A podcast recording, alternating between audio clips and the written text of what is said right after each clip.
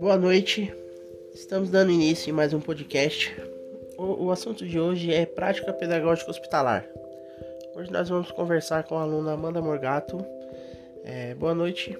Olá, boa noite.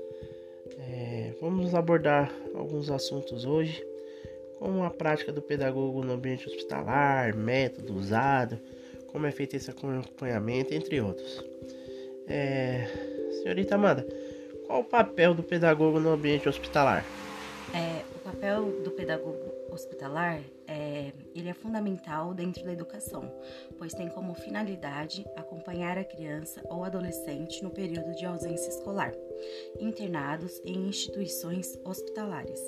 O trabalho existe, porém deveria ter mais atenção, para que fossem criadas classes hospitalares em todos os locais de saúde, bem como atendimento de ensino de educação especial, na modalidade de educação especial caracterizado pela realização de diferentes atividades, e por onde atender crianças e adolescentes internados, recuperando a criança em um processo de inclusão.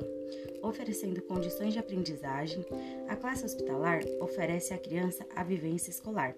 O professor precisa ter um planejamento estruturado e flexível.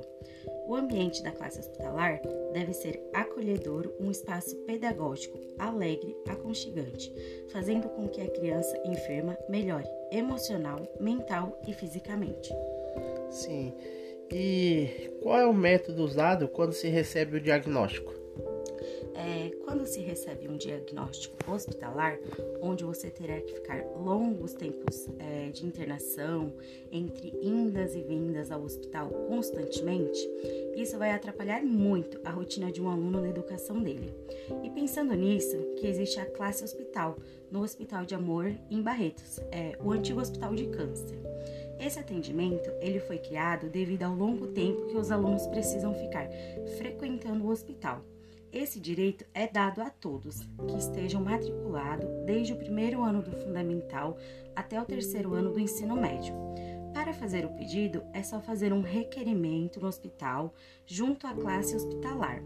Após isso, a própria equipe é, entrará em contato com a escola original da criança e do adolescente para colher informações precisas da vida escolar do aluno e poder dar início aos atendimentos.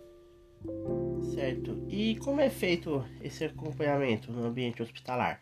É, essa classe hospitalar ela é dividida em internação e ambulatório, onde no ambulatório o aluno recebe uma aprendizagem igual na sala de aula, sendo dada por professores e dividido em diferentes séries. Porém, na internação, o professor passa em cada leito e, se os alunos estiverem em boas condições, ele faz as atividades dadas. Mas, se o aluno não estiver bem, o professor é orientado a voltar a outro dia para dar o conteúdo. Nesse setor, o ensino é personalizado.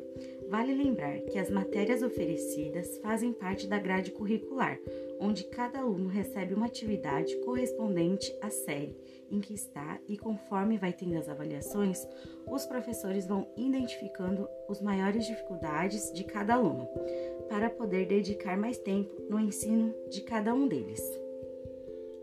É, e quando o aluno recebe a alta hospitalar, o que é feito? Quando os alunos têm alta hospitalar, eles voltam à sua escola de origem para continuar sua rotina escolar normalmente. Para isso, é, é, apresentado um documento emitido pela classe hospitalar, provando que ele teve aulas durante o período de internação, e com isso aplicar uma avaliação para testar o conhecimento adquirido por ele nesse período dentro do hospital. Então, pessoal, por hoje é só. Quero agradecer muito a presença da aluna Amanda Morgato. Gostaria de agradecer alguém. Fique à vontade. É, eu quero agradecer né, a todas as integrantes do nosso grupo. Quero agradecer a Carolina Oliveira, é, a Bianca Rodrigues, a Adrilene dos Santos, Gisele Correia e Juscelia Barbosa. É, por contribuírem com esse tema tão legal sobre práticas pedagógicas hospitalar. É isso. Então, pessoal, hoje ficaremos por aqui. Espero que vocês tenham gostado aí, tenham esclarecido alguns tópicos. E por enquanto é só. Boa noite a todos.